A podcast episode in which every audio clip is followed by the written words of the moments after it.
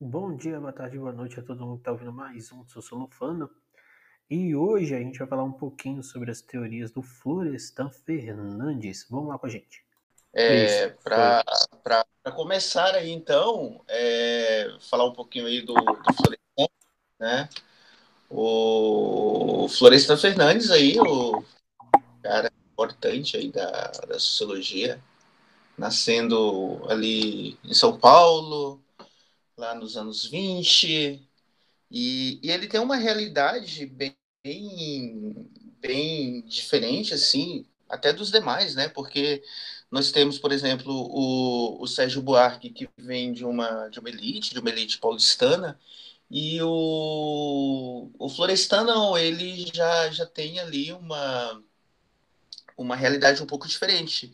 Ele já vem de uma realidade dos cortiços, ele nasce nos cortiços lá de São Paulo, e, e de uma certa maneira, uh, o investimento na educação dele vem por parte da patroa da sua mãe, que acaba ali de, contemplando ali, ajudando o pequeno. A mãe dele era uma mãe solo, né? E essa empregada doméstica na casa dessa, dessa família, dessa senhora, e, e acompanhando a mãe é, nos, nos afazeres, lá nas atividades, ele acaba por entrar em contato com vários livros, aí começa a perceber a importância do estudo e todas as questões todas. Então, de uma certa maneira, é, o, a crítica que ele faz, especialmente ali a questão da desigualdade social, da desigualdade racial, é, ele faz com não apenas como, com, como, como conhecimento teórico, né?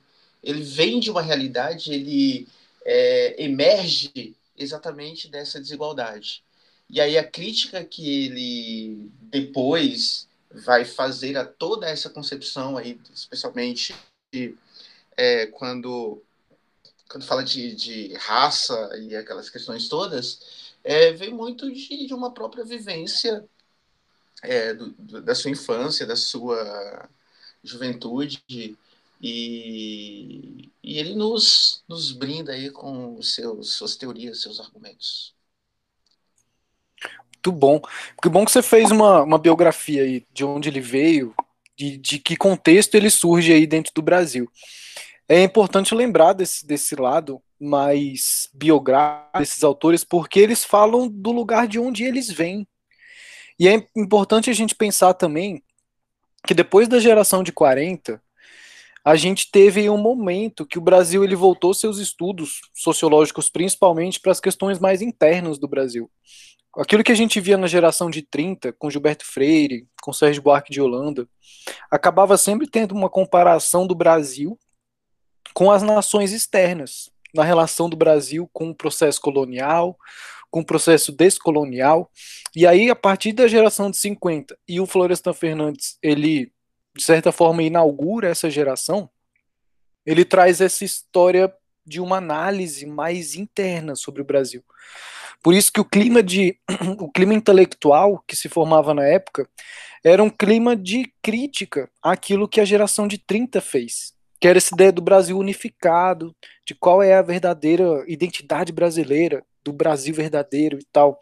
Então o método positivista que inaugura a sociologia brasileira no início do século XX, a partir da geração de 50 ela começa a ser começa a se tentar superar essa ideia positivista. E o Florestan Fernandes ele traz isso em duas grandes obras dele. Que ele tem um livro que se chama Integração do Negro na Sociedade de Classes e a Sociedade de Classes e de Subdesenvolvimento. Então ele tem aí uma análise muito mais posterior do que o próprio processo colonial podia mostrar. Então é uma superação do pensamento positivista dentro do Brasil e começa a sistematizar o pensamento sociológico brasileiro e ele funda a sociologia crítica do Brasil. É muito importante também lembrar que Florestan Fernandes ele fez muita pesquisa de campo dentro do próprio Brasil. Então ele tem muitos livros na área da antropologia, principalmente quando ele fala sobre as guerras indígenas e qual é a simbologia que a guerra tem dentro desses contextos indígenas.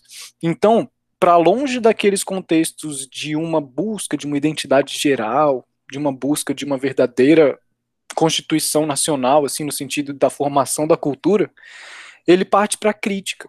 E quando ele parte para a crítica, ele foca em alguns temas, como principalmente a questão das metodologias em ciências sociais, a questão do subdesenvolvimento, a questão das relações entre as classes sociais e, como eu falei, a questão indígena. Então ele tem essa essa perspectiva mais de independência e mais autonomia dentro da sociedade brasileira quando se fala de sociedade brasileira. Então é como se ele criasse, a gente pode dizer assim, uma a originalidade da sociologia brasileira, vamos dizer assim. Porque muitas teorias da década de 30 eram muito relacionadas com, com os processos teóricos que estavam acontecendo na Europa anos antes. E aqui na década de 50 ele traz essa ideia de uma crítica, principalmente é o que o Darcy Ribeiro, Darcy Ribeiro não, do que o Gilberto Freire falou pra gente quando ele dizia que o Brasil era uma democracia racial. E aí, Gabriel, você sabe um pouco disso aí? Desse mito da democracia racial que ele falou? Sim, sim, sim. Quando a gente começa a parar para pensar nessa democracia racial, uh, o entendimento do Freire era que existiria uma igualdade a partir de certo momento no desenvolvimento das relações étnicas brasileiras. Assim que a gente acabou a escravidão, a população negra, a população branca do país estariam sob umas condições iguais, uma vez que no Brasil a miscigenação tinha alcançado um processo de naturalização cultural dos elementos simbólicos e outros elementos também.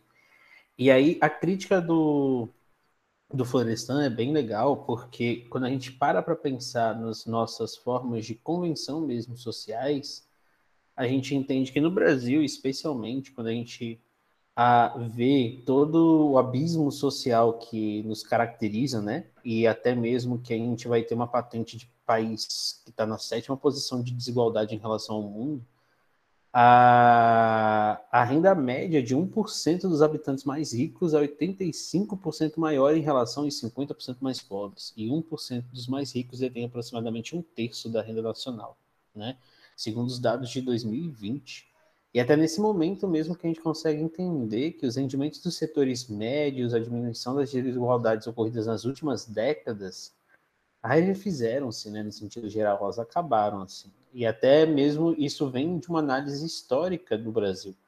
E, e lá atrás, quando o Freire ele falava sobre essa democracia racial, ele não conseguia enxergar uma das dinâmicas muito importantes que na perspectiva do Florestan era extremamente necessária, que ele vai interpretar a constituição da sociedade brasileira no prisma das relações de classes sociais, mas não só do ângulo ah, de quem está por cima, mas principalmente do ângulo daqueles que vão ocupar as posições de subordinação, que vai se tornar ainda mais referência, né, inescapável para a gente dentro da, dessa fórmula sociológica, assim vamos dizer, porque ele vai ter que enfrentar de forma ah, direta a desigualdade social brasileira.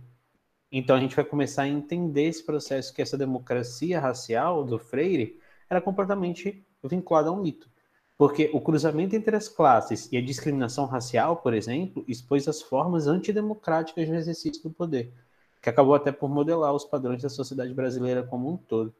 E isso se trata de uma específica realização de uma revolução burguesa no Brasil que se cumpriu de forma a não incorporar conquistas civilizatórias não afirmou direitos de maneira abrangente, não construiu princípios de cidadania e sequer foi capaz de aderir de fato aos valores daquilo que a gente chama de república democrática, excluindo pessoas mesmo quando a gente já tinha uma transformação legislativa sobre a condição delas. Então, até quando a gente vê essas particularidades e essa forma de regime de classes sociais, a gente tem que ressaltar também que a sociedade de classes é, tá junta com outras formas também de análise. Então, a gente precisa compreender essa formação histórica de referência em todo esse processo, né? Que vai privilegiar determinadas condições, que vai combinar para o processo de autoafirmação e assim vai. Então é interessante, Gabriel, lembrar aí dessa questão do de que uma o estabelecimento de uma lei, de uma legislação, não necessariamente gera uma mudança na sociedade. E o processo de descolonização do Brasil, ele passa por esse processo de maneira assim, quase que exemplar, no sentido de uma mudança na legislação não significar uma mudança social é, muito significativa. E é justamente essa crítica que ele traz. Porque quando se abole a escravidão no Brasil, não houve nenhuma garantia para que a população que agora está liberta tivesse de se inserir nessa sociedade de classes que começava a surgir no Brasil. Então a gente tem alguns contextos. A Revolução Industrial na Europa já tinha acontecido, ela já tinha passado do seu auge, inclusive é, a crise de 29 já tinha mostrado aí seus efeitos, que foi uma crise decorrente da Revolução Industrial. E a Revolução Industrial brasileira, dá para a gente dizer que ela tem o seu, o seu começo ali no início do, do, do século XX. E essa sociedade de classes ela começa a se estruturar a partir desse momento. E, e a inserção da pessoa, da população negra, dentro dessa sociedade de classes, se deu de uma maneira um pouco assim, injusta, no sentido de não existir uma inserção dessas pessoas na sociedade. E é por aí que o Gilberto, o, por isso que o, o Florestan Fernandes ele faz essa crítica. Quando ele fala diretamente pro pro Gilberto Freire que o conceito dele de democracia racial é na realidade um mito. Mito no sentido de ser uma fábula, de ser uma fantasia, uma mentira no sentido de não condizer necessariamente diretamente à realidade que se apresentava ali no Brasil. E aí ele diz, cara, que essa própria ideia de democracia racial traz aí um princípio de igualdade, que é constituinte aí da sociedade de classes brasileira, só que essa igualdade ela não é dada, ela precisa ser conquistada, ela precisa ser fomentada através, enfim, de políticas do Estado, de inserção no mercado de trabalho, igualdade de oportunidades para as pessoas e por aí vai. Então ele começa a criticar essa ideia de democracia racial, dizendo que isso apaga um pouco a questão das desigualdades brasileiras. Isso é uma coisa até que o Darcy Ribeiro fala, quando ele fala da ninguetude. Quando se fala de democracia racial, você fala, então, todos são iguais, todos convivem da mesma forma, então todos são aceitos. Só que na realidade não são aceitos. E a pessoa pode até dizer, ah, tá escrito na Constituição, mas não é isso. Foi inclusive um debate aí que eu vou trazer aqui pra gente, que foi um debate que eu tive com os alunos aí essa semana sobre cotas. Cotas raciais nas universidades. E, e alguns alunos disseram, cara, as cotas raciais elas são um mecanismo é, racista, porque está reproduzindo a discriminação, está reproduzindo esse tipo de, de segregação e tudo mais. E vem aquele argumento também, mas está escrito na Constituição, professor, que todos somos iguais. E aí tem uma política do próprio Estado estabelecendo uma, uma coisa que é para igualdade, mas está separando as pessoas. Isso vai aí de um, de um desentendimento do que é o princípio da igualdade. Aquele princípio é um princípio. Enquanto princípio, ele precisa ser atingido, enquanto uma meta. Por isso que algumas políticas são necessárias para diminuir essas desigualdades. Então, apesar da lei dizer somos todos iguais, na realidade não somos. E é justamente esse ponto que Floresta Fernandes pega. Ele diz que, cara, as oportunidades econômicas, elas seriam iguais em todos os casos, se existisse uma, uma construção de uma sociedade de classes mais com a riqueza mais distribuída, com as oportunidades mais equânimes, vamos dizer assim. E aí, essa própria ideia de democracia racial, Florestan Fernandes diz, reproduz o racismo ao longo das gerações, que é como se, você, se existisse uma negação das diferenças em nome de algo que ainda está no campo das ideias, de algo que ainda é ideal, que seria essa igualdade e tal. Então não adianta a gente falar de igualdade enquanto um princípio moral de, de concepção de, de onde estamos todos no mesmo patamar, quando na realidade as pessoas não são tratadas de maneira igual. E é por isso que o Florestan Fernandes traz, cara, ele reconhece o passado da colônia. Então aquele pensamento que até o Caio Prado Júnior teve lá na década de 30, ele resgata aqui dizendo, cara, a colônia estruturou a economia brasileira. E até hoje a gente pode dizer que estrutura. Tem esses efeitos aí. Então, as relações de dominação permanecem. Elas só recebem outros nomes. Não é necessariamente o senhor dos escravos. Mas a gente tem o mercado de trabalho hoje em dia, que, enfim, consegue tirar determinadas oportunidades, oferecer determinadas oportunidades, e acaba que isso vai sendo reproduzido ao longo das gerações, certo? E então, acaba tirando a responsabilidade essa ideia de democracia racial, de que o racismo ele é reproduzido dentro da estrutura de classes brasileira. E o Florestan Fernandes ele, ele toca nessa ferida. Ele fala: olha, o Brasil precisava buscar sua identidade lá na década de 30. Beleza, somos miscigenados, tem um passado colonial. Beleza. Só que quais são os efeitos disso hoje? é justamente desse ponto que ele trata. E como o Gabriel trouxe os dados aí, existe uma concentração de renda e uma concentração de oportunidades muito grande em determinados eixos da sociedade. E é justamente essa crítica que ele traz, de que justamente a desigualdade ela tem um fruto histórico e, e não dá para dizer que não existe a desigualdade. Por mais miscigenados que sejamos e que seja uma, uma sociedade tão diversa como o Brasil é. Então ele toca no ponto de vista tanto da diversidade quanto da desigualdade. Então, é, é, Igor, é bem, bem, bem interessante é, essa discussão que você é, propôs essa semana, que sempre que se vai falar, se vai debater questão de cotas, uh, você sempre vai ter que responder a esse tipo de argumentação ah, mas não somos todos iguais, não somos todos capazes e tal, aquela questão toda. É, é uma dívida eterna, não, não, não se paga nunca essa dívida, já que é uma reparação histórica e tal. E aí, realmente, é, esse é um tipo de argumento de, de pessoas que, de uma certa maneira, não têm um aprofundamento histórico para discutir esse tema, né? Porque, como você muito bem colocou, o próprio Florestan já, já já colocou essa questão, né? É a questão da, da distribuição, é a questão do, do, do desenvolvimento igualitário, né? Então, por exemplo, é, você pega a questão, digamos que tem uma cota, não, não sei se ainda tem isso, se já teve, a cota para estudante de escola pública, né? Ou seja, a galera de, de renda baixa ou, ou sem renda nenhuma, porque não tem o mesmo acesso que as pessoas de renda têm né? Então já está desigual aí. Por quê? Ok, beleza, por mais que esteja lá, um, um, é, um, é um direito, todos têm direito à educação, por exemplo. Mas essa educação ela não chega igualitária para todo mundo. Então, já, já ali na base já está desigual. Então, é uma galera que sai à frente. Então, é necessário que, que exista é, exatamente essas políticas públicas para tentar reverter é, essa desigualdade, para tentar colocar, para tentar uh, colocar no mercado de trabalho uh, uma galera mais equitativa, mais equilibrada de uma certa maneira.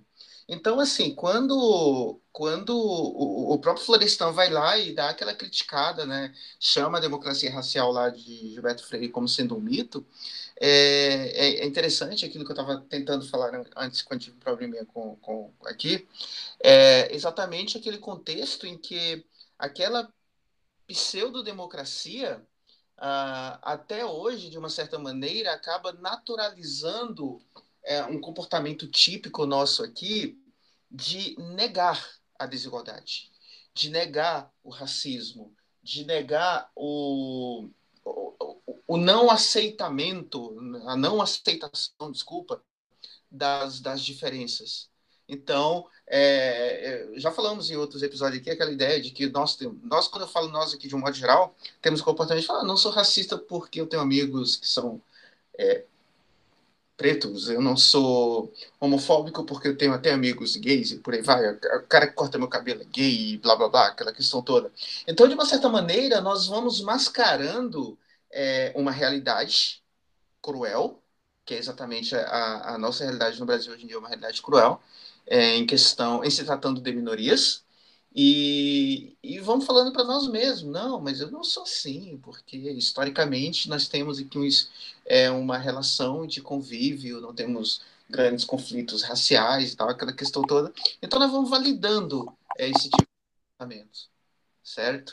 E, e assim, e é super interessante que ele colocava lá atrás e dá uma contextualizada nesse pensamento para dizer, opa, peraí, tem alguma coisa errada. Não é, não era assim lá, não é assim hoje. Então, realmente, é, é, é uma discussão muito acalorada sobre esses temas, especialmente do ponto de vista do privilégio, é, ele nunca vai enxergar que existe essa diferença vai sempre achar que o outro está sendo mais privilegiado, que o outro, é, por ser incapaz de conseguir entrar por méritos próprios, precise de uma cota. Mas essa é a visão do privilégio, não é a, vis a visão do desprivilegiado, por assim dizer. É, eu tenho até que a, essa distribuição do censo de 2010 mesmo, né? É muito bom que a gente acompanhe os dados uh, sobre o Brasil constantemente. Aí, só para fazer um aparato geral para você que está ouvindo a gente nesse momento, a gente já tem uma lei de cotas que foi implementada em 2012, tá? É a Lei 12.711 de 2012. Ela foi sancionada em agosto e ela garante a reserva de 50% das matrículas por curso e turno nas universidades federais e nos institutos federais, tá? Os demais, das 50% das vagas restantes, elas permanecem em ampla concorrência. E como que funciona as cotas, no sentido geral? A gente vai ter, das 50% serão subdivididas dessas cotas, tá? Metade para os estudantes de escolas públicas, com renda familiar bruta igual ou inferior a um salário mínimo, e meio per capita, e metade para os estudantes de escolas públicas com renda de família superior a um salário mínimo e meio. Tudo bem? E dentro ainda das formas que o IBGE traz, também a gente vai considerar um percentual mínimo correspondente à soma de pretos pardos indígenas de cada estado. Então, a partir de 2013, teoricamente, essas já teriam que ser reservadas logo de cara. Em 2013 havia uma ideia gradual tá, de aplicação. Então, o ano de 2013 começou provavelmente com 12,5%, salvo algumas universidades que já faziam editais anteriores, como a própria UNB aqui. Beleza? E então a gente já tem uma cota que ela é destinada para sistemas socioeconômicos no sentido geral. E aí a gente vai falar sobre o censo. No censo, a gente vai ver como que esse traço daquilo que a gente está trazendo para vocês está muito parecido com as ideias de crítica que o Florestan fez em relação com o mito da democracia racial. A gente tem uma renda per capita média que é extremamente diferente entre brancos e pretos no Brasil. A renda per capita média branca é de R$ 1.097 no censo de 2010, enquanto a da população negra, que é a soma de pretos e pardos, é de 508, ou seja, metade do valor. O percentual da população que vive em domicílios com banheiro e água encanada 91,81% são brancos, enquanto 77,98% são negros. Lembrando que negro é a soma de pretos e pardos para o entendimento do IBGE. Extremamente pobres, 10% dessa população extremamente pobre está destinada diretamente à população negra, enquanto 3,3% a branca. Né? A quando a gente começa a entender também quem tem acesso à universidade, né? População que vai estar na, na frequência bruta do ensino superior. 42% tem frequência são brancos e 19% são negros. Ou seja, há uma disparidade no sentido geral de alguns dados que mostram a, as nossas formas de entendimento dessa desigualdade estrutural. No Brasil, falar sobre a etnia tem que estar diretamente ligado com a nossa ideia de classe, e principalmente com a nossa ideia de distribuição de renda, trabalho e outras categorias assim vai. Então, é essencial conhecer o Brasil, tanto por meio estatístico, dos dados dos nossos institutos oficiais por aí, e também é essencial a gente fazer uma discussão que ela fuja da, da, da forma rasa, às vezes, que é, ah, mas a gente tem que conquistar, ou ah, mas a gente vai pagar quando essa dívida? A grande ideia é que a construção histórica do período colonialista ela construiu a nossa forma de identidade, e não só a identidade, mas a nossa estrutura social. E que essa estrutura ela ainda permanece, com boa parte dos processos de marginalização e segregação que deixam determinados grupos sociais no Brasil ainda em extremo abandono ou em extrema negação dos processos de inclusão. E acho que a crítica que o Florestan traz é muito boa, porque quando a gente percebe isso, a exclusão dos negros do processo correu os fundamentos jurídicos e morais das relações contratuais. Porque a gente projeta isso como se, em, em sentido indireto, não fosse ah, algo que era uma problemática de resolução de Estado. Então, a gente entende que essa ordem social competitiva do regime de classes, a população negra ela subsistiu, ela subsistiu como uma posição ambígua porque ela foi representada confusamente, constantemente, como se, como se ela se constituísse num estamento meio que equivalente ocupado pelos libertos numa velha estrutura social. Sacou? Então é como se ainda tivesse o status simbólico de escravo. Então eles não eram absorvidos dentro de outras relações de trabalho. E aí, na base de tal processo, a gente vai encontrar esses desajustamentos estruturais, essas desorganizações sociais, né?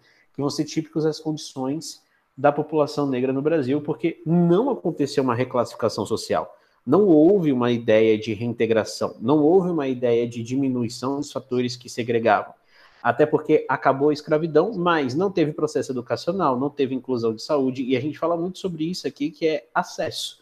Quem não tem acesso ao sistema de capital acaba sendo tirado dele por conta das condições que a gente chama de bem-estar, que não estão vinculadas à educação, saúde, segurança, lazer, entretenimento e assim vai. Então, na ordem social competitiva que traz esse capitalismo, os, ah, historicamente falando, não houve uma competição houve, na verdade, uma, uma, uma tentativa constante de retirar determinados grupos desses centros de competição. E esses dados que a gente está falando para vocês são do censo de 2010. O que, que significa isso para a gente? Que ainda no século XXI a gente tem uma desigualdade estrutural enorme que muito provavelmente está diretamente atrelada à nossa configuração histórica, né? Entender a história é entender o que, que a gente precisa fazer para diminuir os nossos problemas sociais atuais. Já dizia um pensador aí brasileiro que falava assim: existe um. O Brasil tem um grande passado pela frente. E é mais ou menos essa ideia.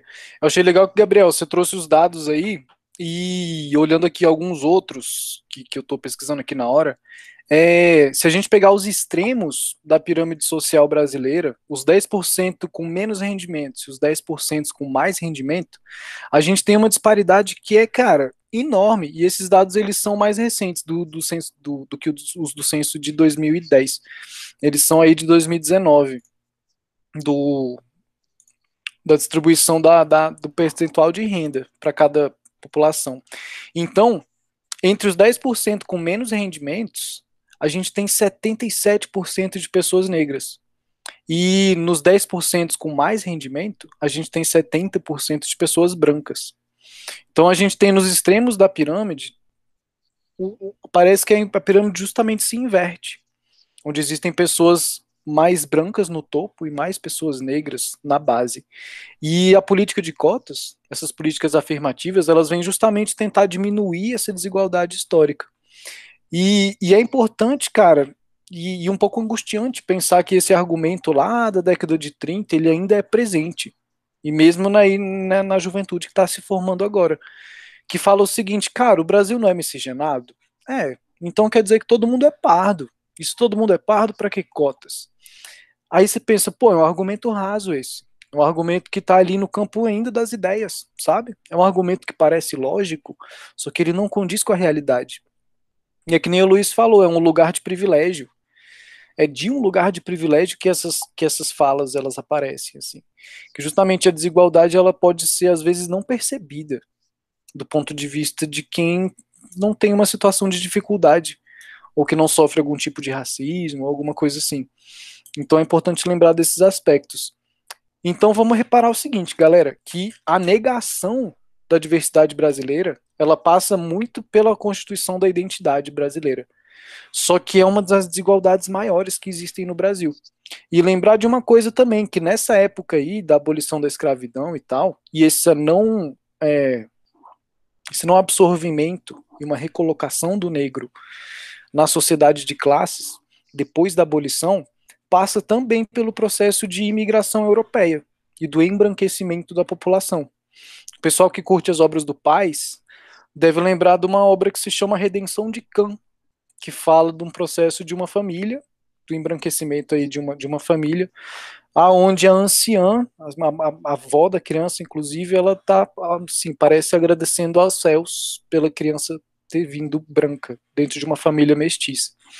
E aí isso mostra um processo de embranquecimento que coincide com o processo da abolição. Então a gente tem um processo duplo de marginalização foi um não reconhecimento simbólico da população negra dentro da sociedade de classes e também uma exclusão do ponto de vista de que os donos dos meios de produção na época não queriam contratar ex-escravos. Eles queriam contratar mão de obra europeia que estava, enfim, sendo mais é, recebendo mais subsídios, vamos dizer assim, mais abertura para que eles viessem para cá. Justo nesse processo de embranquecimento que tenta formar uma identidade brasileira baseada no progresso, em todo aquele contexto positivista de uma ordem civiliz civilizatória trazida pela Europa, que o Brasil não tinha e era necessário ter para só assim o Brasil conseguir ter progresso e mais cidadania, toda aquela história. Então é como se os negros tivessem sido colocados numa posição de, de atrapalhar a cidadania, de atrapalhar o movimento de desenvolvimento. E é por isso que as, as acusações que, que o Florestan Fernandes faz em relação a esse pensamento único da ideia do Brasil verdadeiro faz sentido até hoje que a gente vê os jovens reproduzindo esse discurso que não existem desigualdades e que o indivíduo é responsável pelo seu sucesso e se ele é fracassado é um mérito dele também. E aí você tira todas as desigualdades, coloca debaixo do tapete e finge que nada está acontecendo. E aí a gente tem esses argumentos que vão contra essas políticas de maior redução das desigualdades. O que, no meu ponto de vista, é bastante preocupante. Que até hoje existe esse pensamento de negação das desigualdades e passa por esse processo de democracia racial. Pô, é tão misturado que não dá para saber quem é branco, quem é negro, quem é pardo. Então todo mundo é igual, não precisa dessas cotas não. E aí a gente continua no mesmo processo de negação do passado, esses processos aí de, de construção da cultura brasileira dessa forma. É isso então. Acho que deu para a gente trabalhar aí principalmente algumas formas de pensamento do Florestan. Tem mais algumas coisas para vocês falarem? Querem trabalhar mais algumas coisas? Tudo certo por aqui. Tudo certo também.